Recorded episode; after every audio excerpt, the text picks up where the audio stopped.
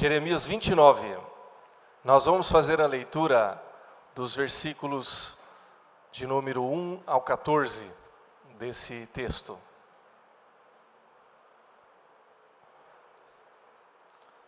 Amém?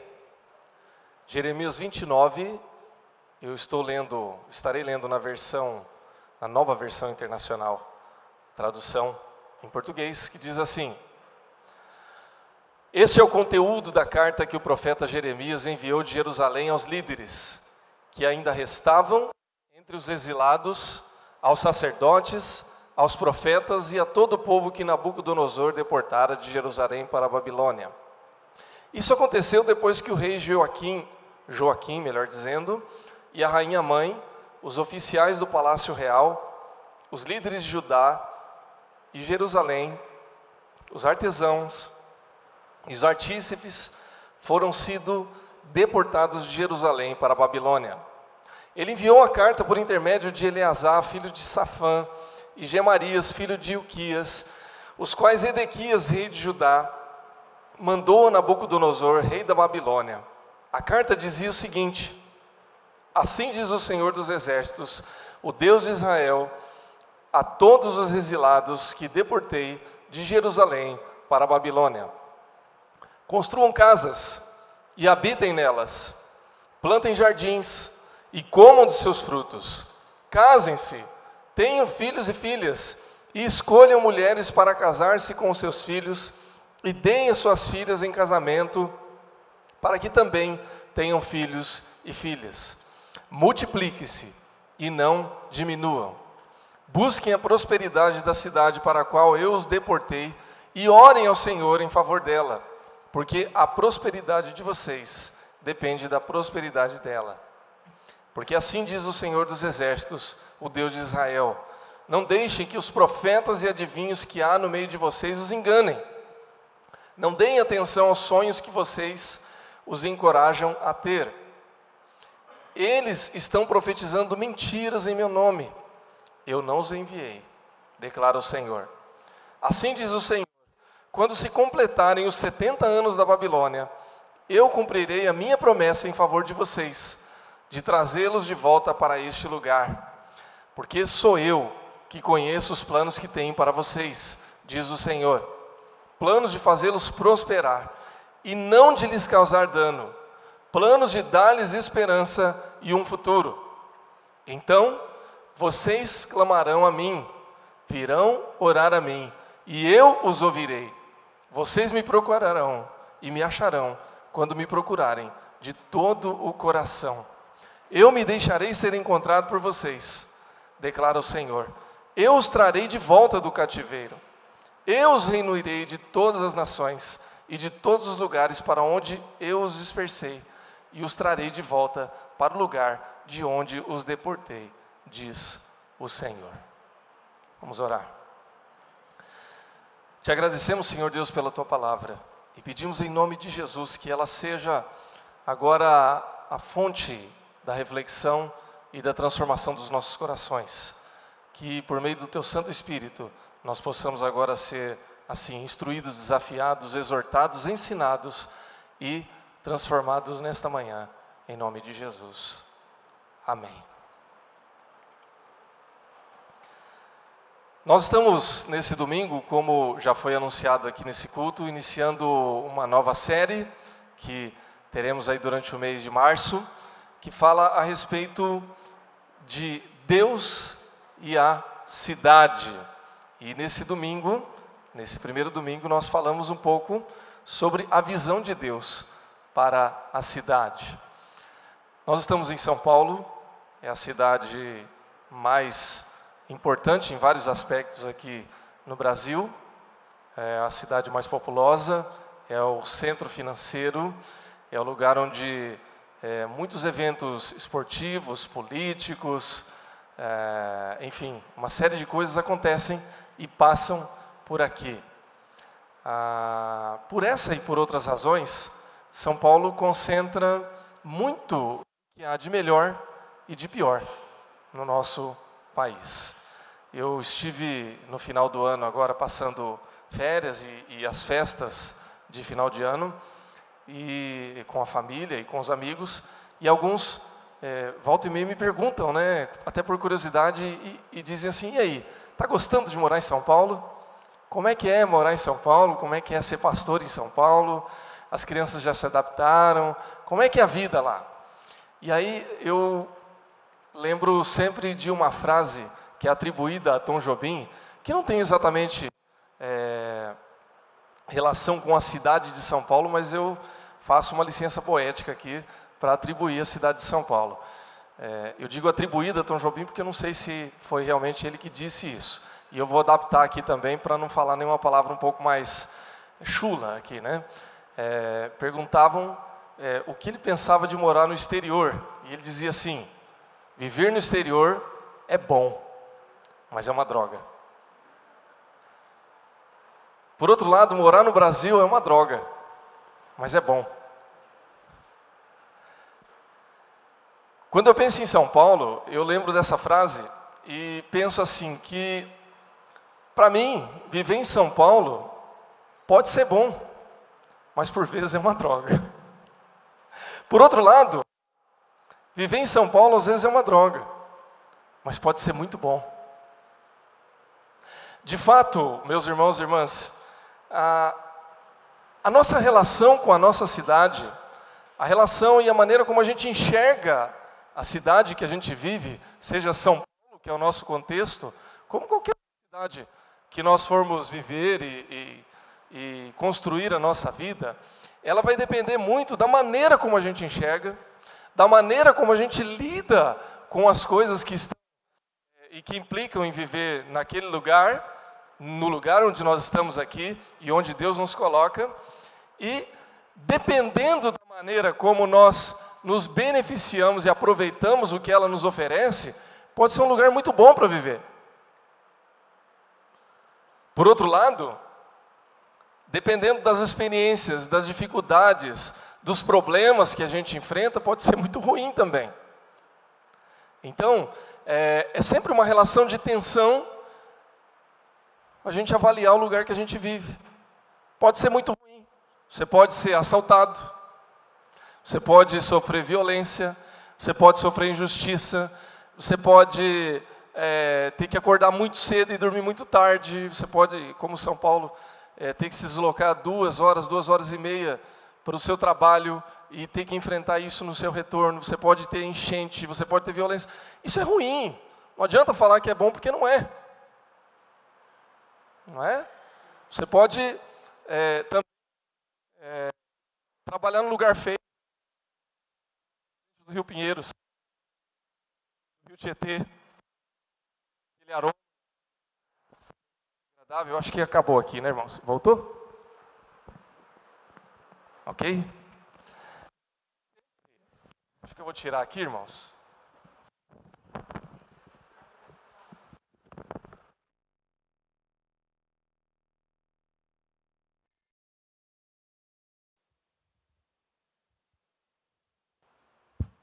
Como eu disse na escola dominical, nós estamos em fase de testes ainda com o microfone, irmãos, então às vezes funciona, às vezes não.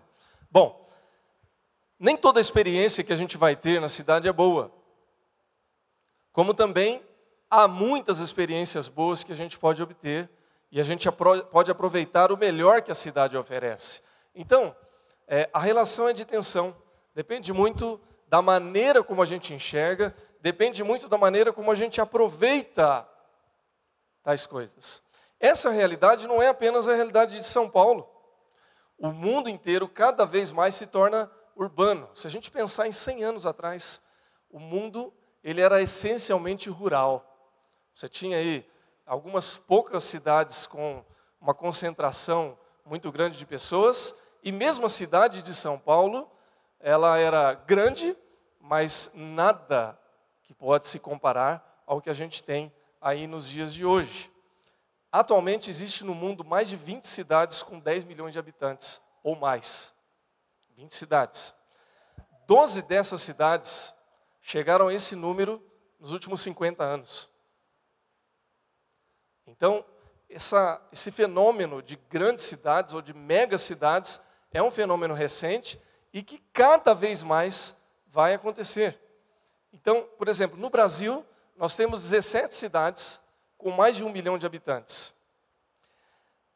Metade da população do mundo vive hoje nas cidades, e a perspectiva é que nas próximas décadas, 75% da população mundial viva em um ambiente ou no perímetro urbano, em cidades, seja elas é, metrópoles, ou cidades grandes, ou cidades médias, mas sempre vai ser no ambiente urbano. Nas próximas décadas, nós vamos ter aí só 25% da população mundial vivendo em zona rural.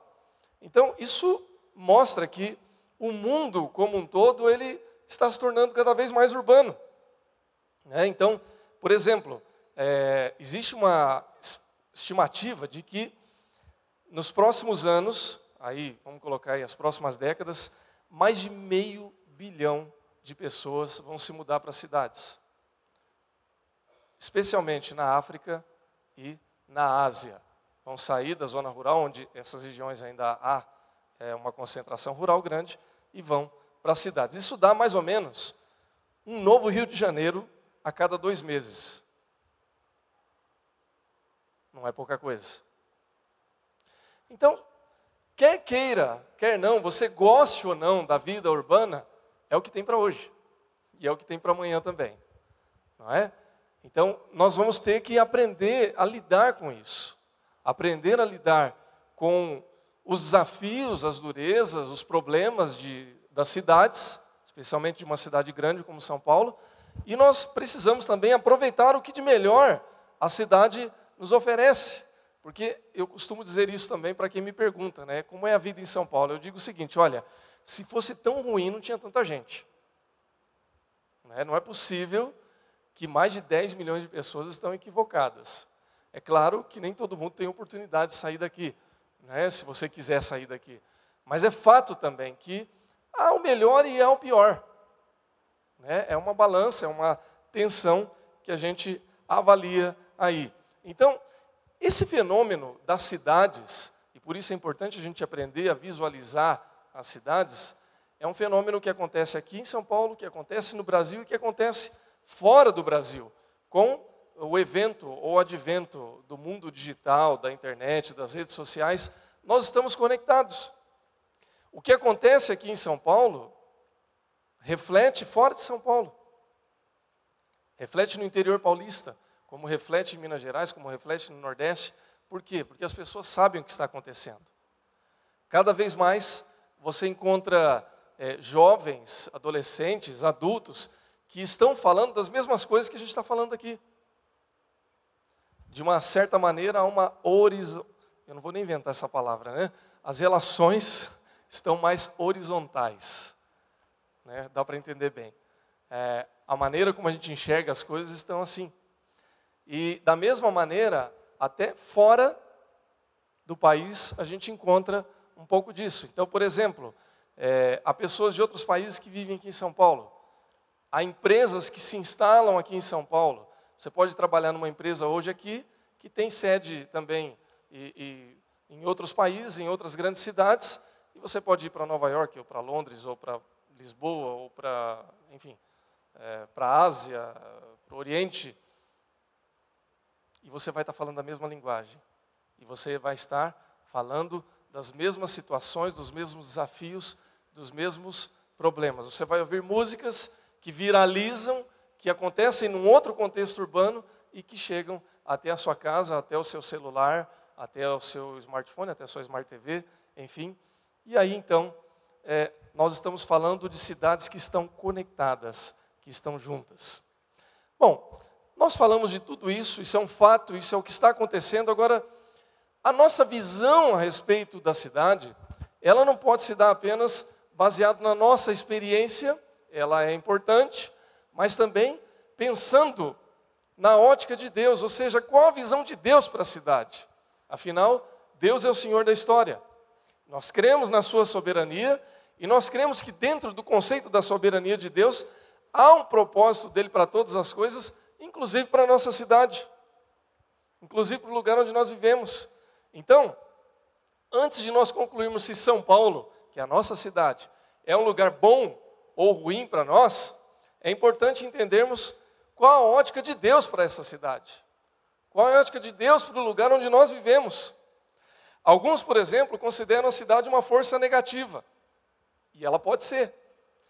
A cidade pode ser uma força ruim porque ela pode minar aos poucos as nossas crenças, os nossos padrões morais, pode corromper a juventude. Eu me lembro uma vez que eu não morava, eu nem imaginava que ia morar em São Paulo ainda. Fui passar férias em Curitiba e o que, que o pastor faz no domingo quando está de férias, irmãos? Vai na igreja, né?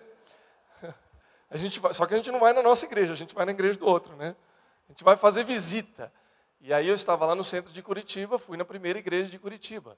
E ali, é, para quem teve a oportunidade de conhecer, é uma região histórica, né, bonita inclusive, mas que também é muito procurada para eventos de final de semana. Eu estava de férias no período do carnaval. O que estava acontecendo ali? O grito de carnaval. E aí a gente né, não sabe, não conhece. Então, o culto, é, eles têm culto de manhã, tem culto à noite também. Então, o culto principal nesse período de carnaval se dá de manhã. Por quê? Porque à noite, problema, né? A gente não sabia e a gente reservou o horário da noite para ir no culto. Irmãos, estava daquele jeito que você pode imaginar. Né? Então a gente teve que cortar a volta, não deu para passar ali pelo calçadão. A gente foi pelo outro lado e minha mãe estava junto com a gente também. E quando ela viu aquilo, meu irmão, meus irmãos, a minha mãe, ela conhece carnaval do tempo das marchinhas, lá dos anos 60, né? Então, esse carnaval de hoje, ela já não já está distante disso há muito tempo. Então, quando ela viu o que ela viu ali, ela falou assim: gente, isso aqui não é lugar para criar filho. E ela olhou para mim assim, quando a gente saiu do culto, que ainda estava aquele rescaldo do carnaval, né? Eu não vou descrever, você imagine né, o que, que é um fim de festa, um fim de carnaval. Ela olhou para mim assim e falou assim: Olha, você não ouse criar os seus filhos numa cidade como essa. Eu falei: Pode deixar, mãe.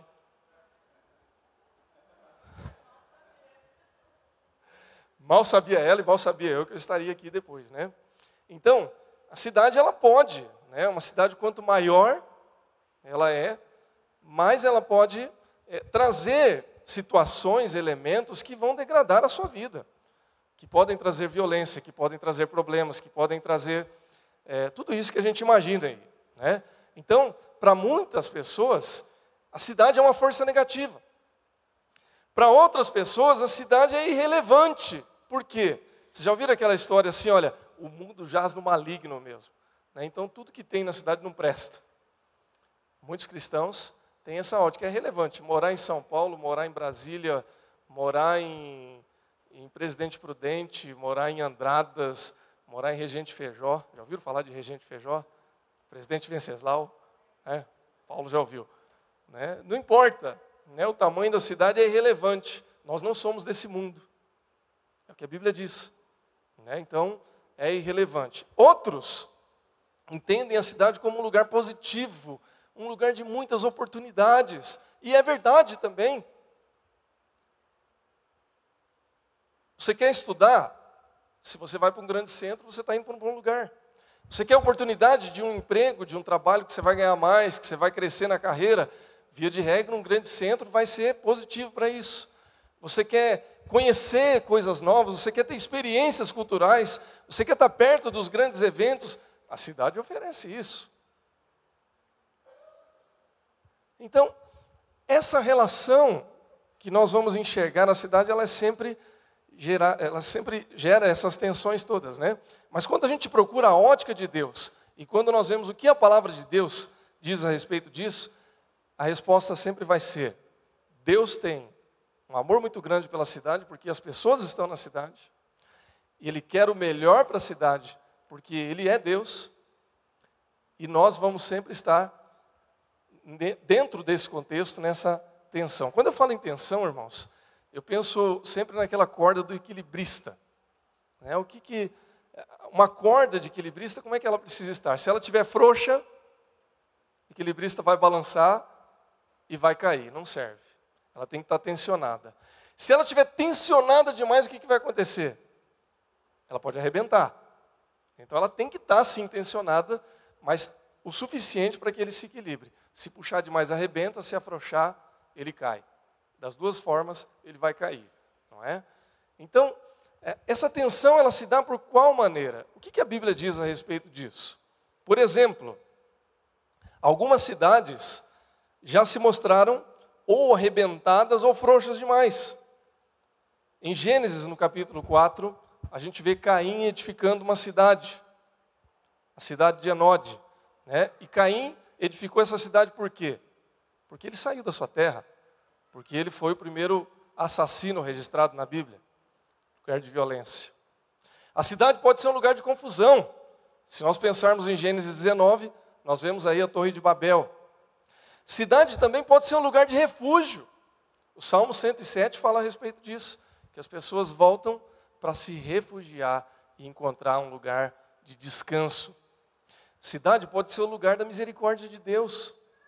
Jonas, ele é chamado para pregar para uma cidade pecadora chamada Nínive. E ele não quer pregar porque ele não gosta dos ninivitas.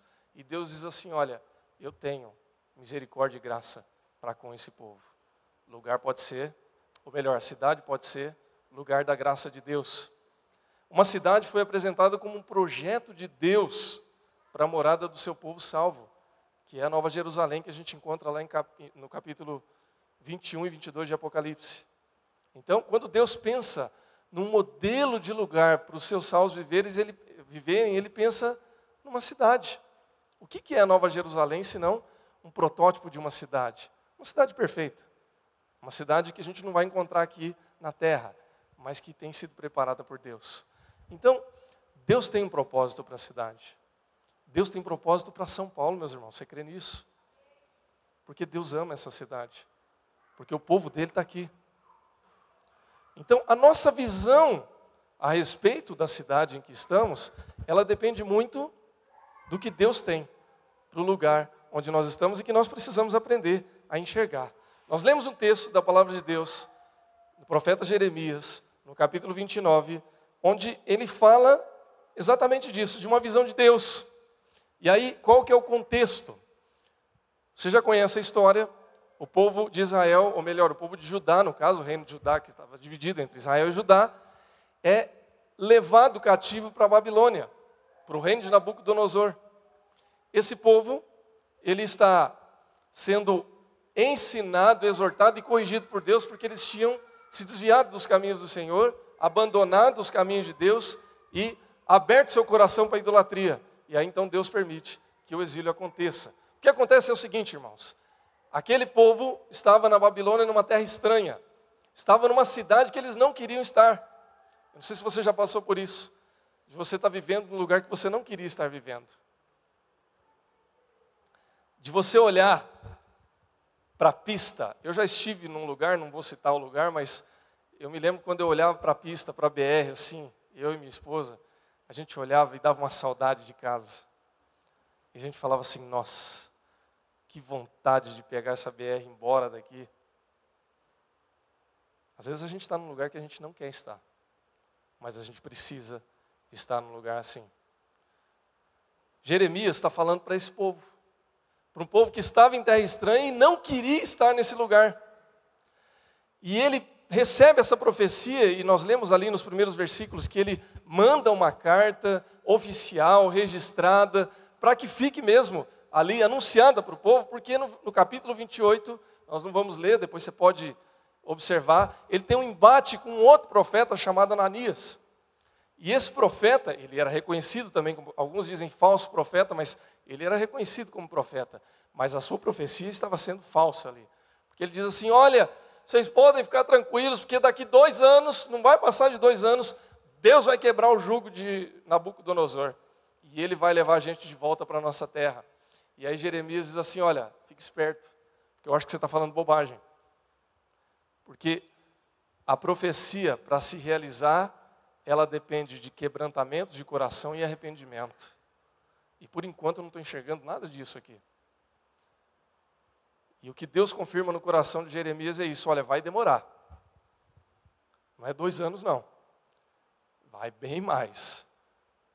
E como a Bíblia aponta, foi aí em torno de 70 anos de exílio. Irmão, 70 anos dá para passar umas três gerações.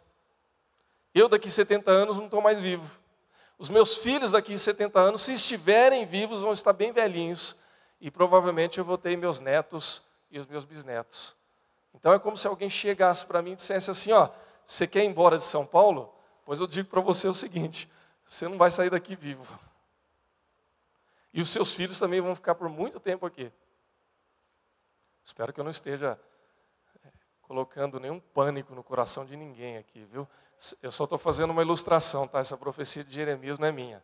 Pode ser que você saia de São Paulo amanhã, se esse for o plano de Deus para a sua vida. Amém?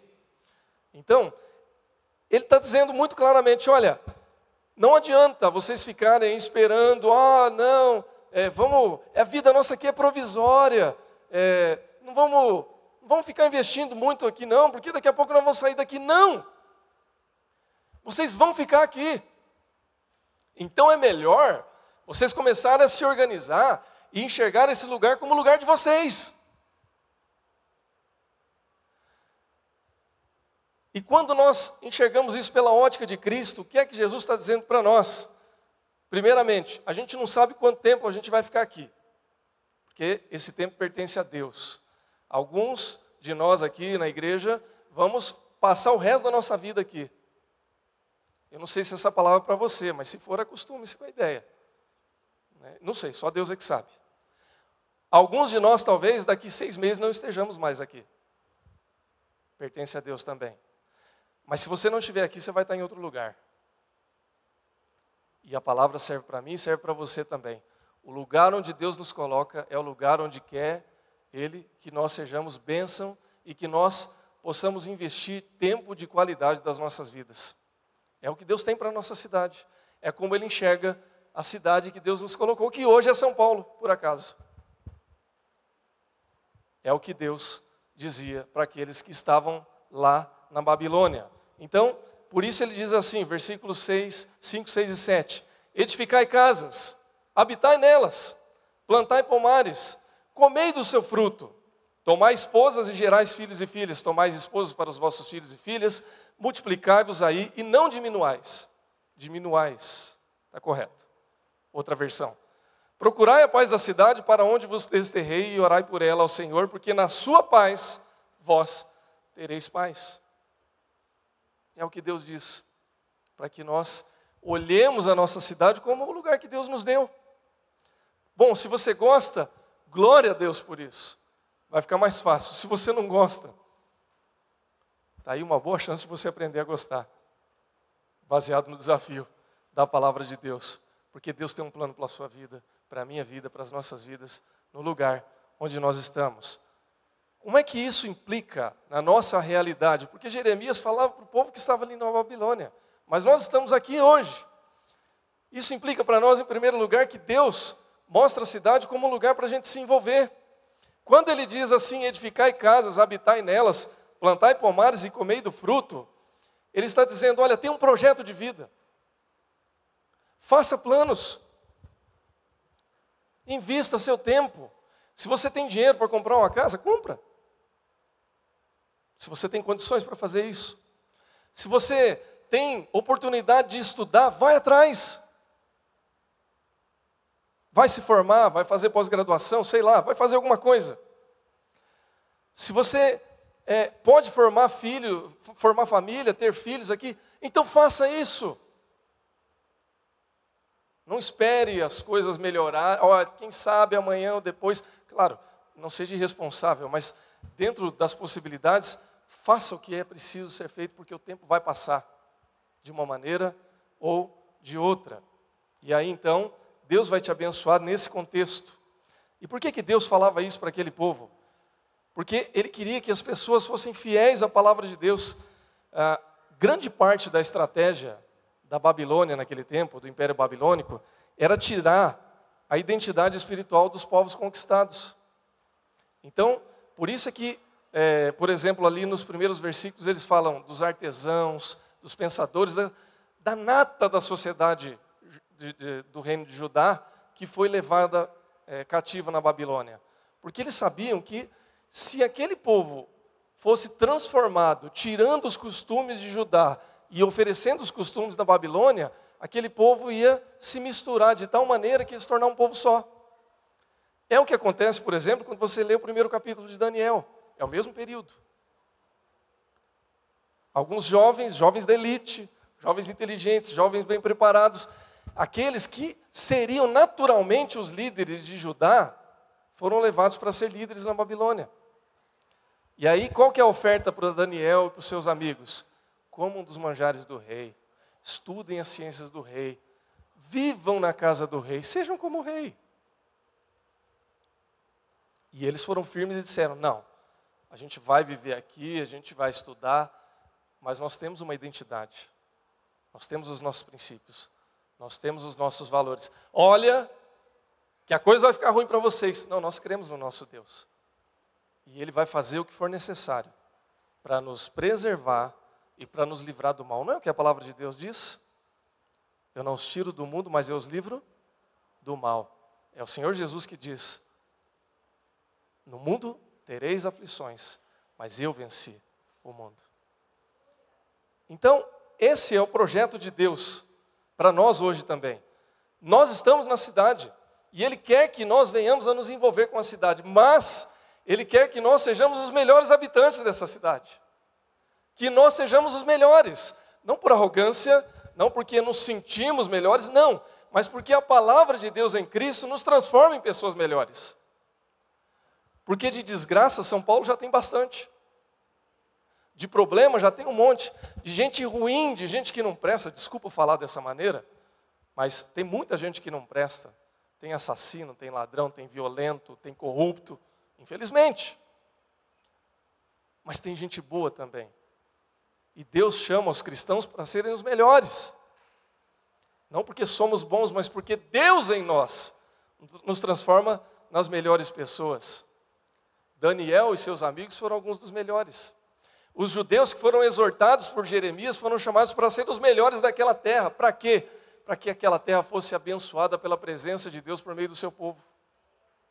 Agora, não adianta a gente reclamar do lugar que a gente vive se o povo de Deus que está nesse lugar não faz a diferença. Se a gente não se envolve pela causa de Deus no lugar onde nós estamos. Tiago, no capítulo 1, versículo 1, dizia que o povo de Deus era chamado de povo da dispersão. Ah, Gálatas, capítulo 4, versículo 26 e Filipenses 3, 20, chamava os cristãos da Jerusalém do Alto. Ou seja, o povo de Deus lá do alto que vivia na terra, que fazia diferença naquele lugar. Eu citei Daniel ainda há pouco. Daniel foi conselheiro durante toda a sua vida. Ele abençoou a Babilônia e abençoou o povo de Deus ocupando uma posição estratégica e sendo fiel a Deus. Nós estamos vivendo um tempo, irmãos, que é uma lástima, me desculpe. Né? Muitas vezes a gente vê o povo de Deus sendo colocado em posições estratégicas e não honrando o nome do Senhor Jesus. Eu sei que há justos, né? assim como a oração lá no Antigo Testamento a respeito de Sodoma, né? Que era uma cidade violenta. Olha, será que não tem um justo, pelo menos? Tinha, pelo menos um. Uma família, pelo menos. É, e eu creio que há justos também. Mas o chamado de Deus é para que o número dos justos aumente. E a gente possa, então, ver a cidade como um lugar para se envolver. A tensão vai continuar existindo, irmãos. O povo de Deus sempre vai ser, o verdadeiro povo de Deus, vai ser sempre um povo que é ao mesmo tempo elogiado e incompreendido. Que você vai olhar e falar assim: nossa, esse povo é muito chato e ao mesmo tempo vai dizer assim: esse povo é virtuoso. Esse crente é chato, mas ele é honesto. Esse crente às vezes é pedante, mas ele é gente boa. Aliás, na hora que a coisa aperta, a gente sempre recorre ao chato, né? É ou não é? Eu prefiro ser chato, em nome de Jesus. Então, Deus nos mostra isso, irmãos que a gente deve se envolver, casar, dar os filhos em casamento, comprar casa, ter vida social, fazer amizade com os vizinhos. Ele não é seu inimigo, ele é um alvo do amor de Deus. Jogar futebol com os amigos, sim, para que você possa ser cristão ali, não para, né, para ser cristão. Conhecer os pais dos amigos que do, do, do, dos amigos dos seus filhos da escola. Eles são alvo do amor de Deus. Se você for chamado para participar de um conselho, quem sabe você não possa participar do bairro, da escola, ah, do trabalho, sei lá. Participar do churrasco da família, né? Mesmo que tenha aquele cunhado chato ou aquela tia inconveniente, né? Não tem, tem sua família não tem, a minha, é, né? Não tem aquela tia que fala assim, você já prestou vestibular? Meu filho Guinho passou em primeiro lugar na USP e na Unicamp. Você, passou? É, sempre tem aquela tia, né? É, aquele cunhado corintiano, enfim, né? Desculpa aí os corintianos, né? o palmeirense, né? É, mas é para se envolver, irmãos. Porque Deus quer que nós sejamos sal e luz, como diz a sua palavra. Amém? Segundo lugar, a gente precisa ver a cidade como um lugar para se multiplicar. Ele diz: tomai esposas, gerai filhos. Tomai filhos para os vossos filhos e multiplicai-vos e não diminuais.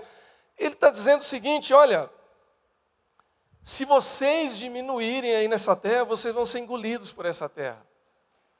Ao contrário, vocês devem se multiplicar, porque a bênção para essa cidade, para esse lugar, ela vai se dar na medida em que aumentar o número do povo de Deus. Só que no Antigo Testamento, nos tempos é, aqui relatados, o povo de Deus ele aumentava por meio do crescimento vegetativo. Né? Para você ser do povo de Deus, você tinha que ser judeu. Então, como é que você vai aumentar o número de judeus? Fazendo mais judeuzinhos, né? Crescendo, multiplicando, casando, tendo filhos. Em Cristo, o povo de Deus se dá por meio da pregação da palavra de Deus, por meio da evangelização e do discipulado, que a gente tanto tem falado aí nesses últimos domingos. Então, essa ordem de Deus para nós hoje é a seguinte: fale do amor de Jesus Cristo, fale da salvação em Cristo, gere novos filhos, faça novos discípulos, porque só assim é que a paz da cidade vai se consolidar, porque o povo de Deus vai se multiplicar nessa cidade. É assim que o povo de Deus vai crescer, multiplicar e prosperar. O Senhor Jesus ele tinha essa visão ele, por exemplo, a gente vai ver no ministério de Jesus que ele come com pecadores, ele entra na casa dos gentios, ele participa da cultura da cidade, ou das cidades, mas sem se deixar corromper pela cultura das cidades. Então, você vê Jesus em Nazaré, em Jericó, em Cesareia, em Betânia, em Cafarnaum, em Jerusalém. Você vê os seus seguidores, como por exemplo o apóstolo Paulo, em Antioquia, em Filipos, em Atenas, em Trode, em Éfeso, em Roma. É ali que o povo de Deus está multiplicando. É ali que, por exemplo, Paulo falava assim: vamos para essa cidade, porque ali o povo de Deus vai crescer. E ali deixava uma igreja e o povo de Deus ia crescendo. Então a cidade é um lugar para se multiplicar. Pastor Tim Keller, que é pastor de uma grande igreja reformada em Nova York, que tem influenciado muitas igrejas reformadas ou não aí pelo mundo todo com seus livros, ele diz assim que as cidades, bem literalmente, têm mais da imagem de Deus por centímetro quadrado do que qualquer outro lugar da terra. E aí ele diz assim: como não ser atraídos a essas massas humanas, se nos interessamos pelas mesmas coisas pelas quais Deus se interessa? Eu penso que esse grande amor de Deus pelas cidades é por causa do povo que está nas cidades. Lembre-se que quando Jesus olhava aquelas multidões, concentração de gente nas cidades, ele ficava compadecido, porque diz a palavra de Deus que ele via que aquelas pessoas estavam como que ovelhas sem pastor. E aí ele se compadecia e amava aquelas pessoas. E é esse amor que Deus tem pela nossa cidade hoje, com todos os problemas, com todos os perrengues, com todas as situações ruins que a gente passa. Mas ele diz: não, aqui tem meu povo, aqui tem gente boa, aqui tem oportunidade, aqui tem salvação. E é por isso que ele nos chama para multiplicar o seu povo aqui. Por último, em terceiro lugar, Deus chama a gente para ver a cidade como lugar carente de paz e prosperidade. Versículo 7, lá de Jeremias 29, diz: Procurai a paz da cidade para onde vos desterrei e orai por ela ao Senhor, porque na sua paz vós terei paz. Deus queria mostrar a importância do seu povo para que houvesse paz e prosperidade na cidade.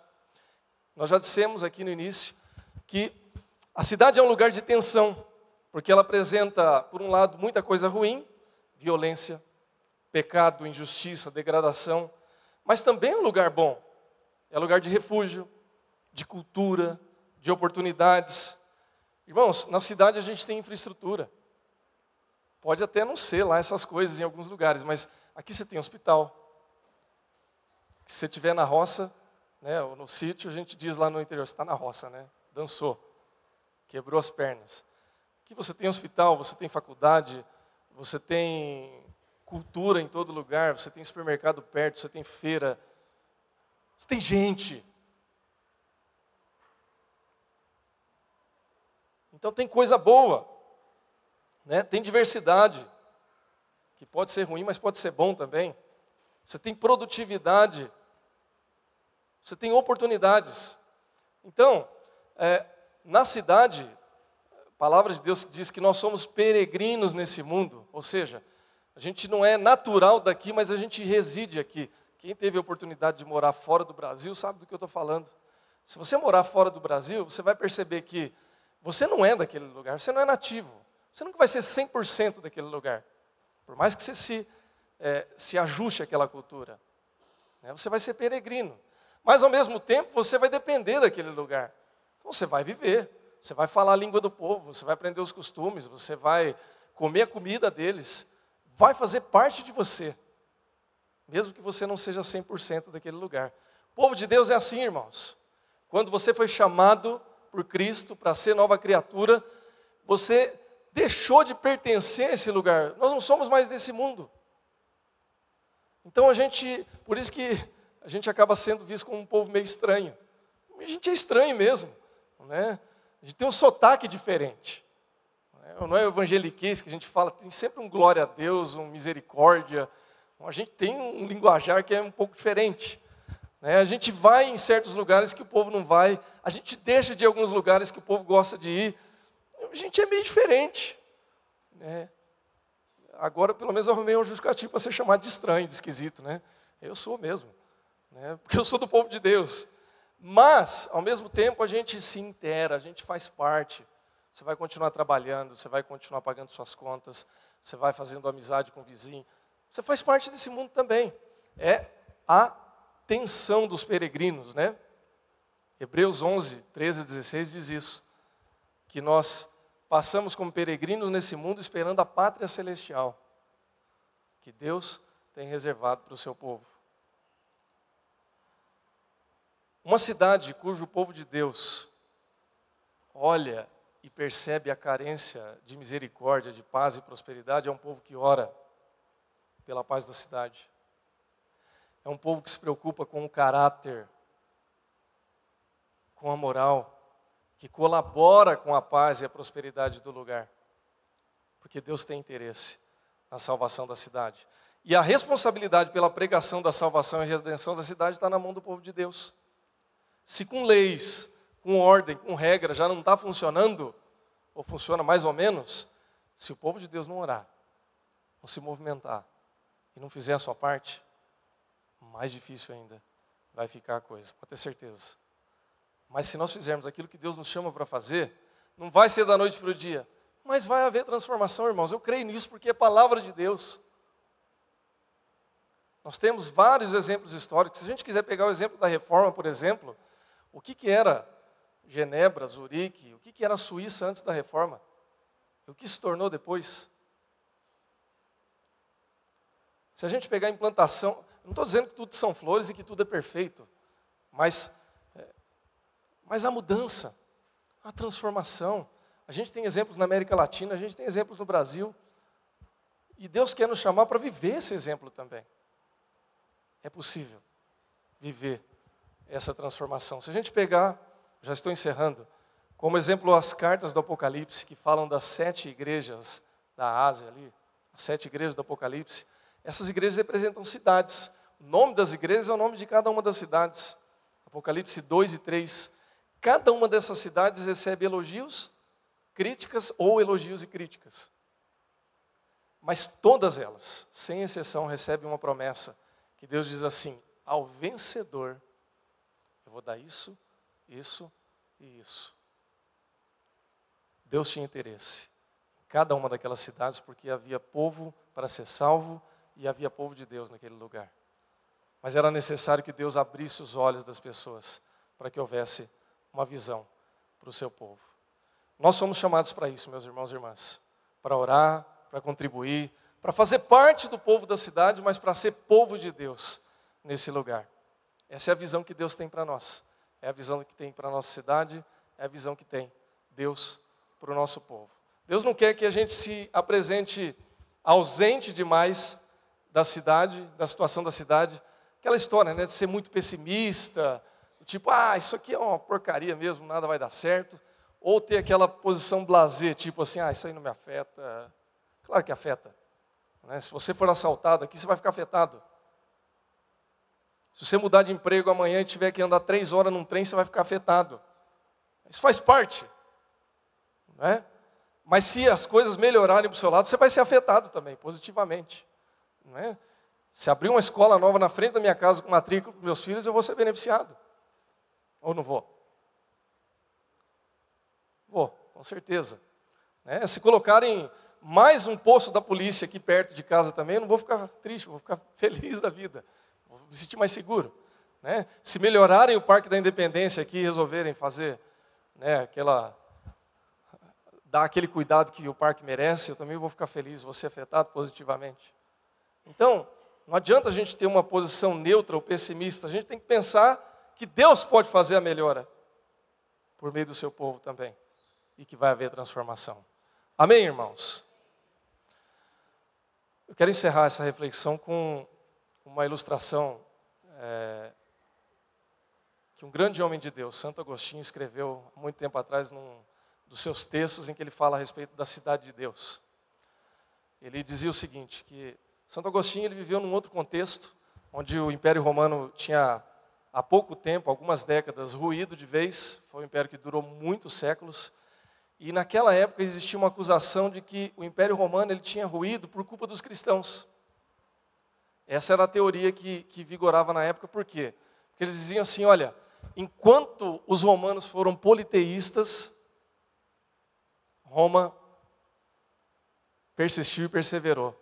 Quando os cristãos tomaram conta de Roma, o Império Romano acabou. Essa era a teoria.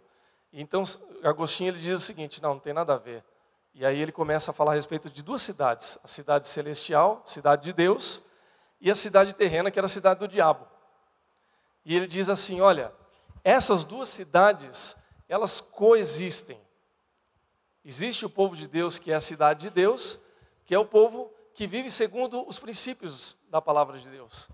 Existe a cidade do diabo, que é a cidade corrompida, degradada, é, de um povo que é, não está preocupado com as coisas que vão ser positivas, tanto para o povo de Deus como para o povo em geral. E ele diz assim: olha, esse mundo aqui, ele vive ao mesmo tempo a cidade de Deus e a cidade do diabo elas estão misturadas na cidade terrena. E só o juízo final vai separar aquilo que biblicamente a gente chama de joio e trigo. Né? É aí que Deus vai fazer a separação. Ele fala mais outras coisas, mas isso é o que nos interessa. Deus nos colocou aqui, irmãos, para ser cidade de Deus. Eu quero convidar você para ver a sua cidade como uma cidade de Deus para você e que a gente possa ver essa cidade como um lugar de transformação. Vai continuar tendo um monte de problema, vai continuar sendo, é, por vezes, atribulação, mas também vai ser o lugar onde Deus vai te abençoar, onde Deus vai te chamar para contribuir para a prosperidade e para a paz. É o que Jeremias diz lá para o seu povo, versículos 11 a 13. Eu sei o pensamento que Deus tem a vosso respeito, diz o Senhor, pensamentos de paz e não de mal para vos dar o fim que desejais. Então me invocareis, passareis a orar a mim, eu vos ouvirei, buscar-me-eis e me achareis, quando me buscardes de todo o coração. Busque o Senhor de todo o coração, em nome de Jesus. Que Deus te abençoe. Vamos orar, irmãos. Nós te agradecemos, Senhor Deus, pela tua palavra e pedimos em nome de Jesus que a cidade que o Senhor nos deu seja a cidade bênção para as nossas vidas. Ela é como é, Senhor Deus, cheia de problemas, cheia de contradições, cheia de injustiça. Mas ela também é um lugar de oportunidade, é um lugar de bênção, é um lugar onde nós tocamos as nossas vidas. Ajuda-nos como teu povo, Pai, a contribuirmos para a salvação da cidade. Quando falamos salvação da cidade, Senhor Deus, cremos que é a salvação do povo que vive aqui, Pai. Ajuda-nos para que sejamos embaixadores do Senhor no lugar onde o Senhor nos colocou. Oramos em nome de Jesus. Amém.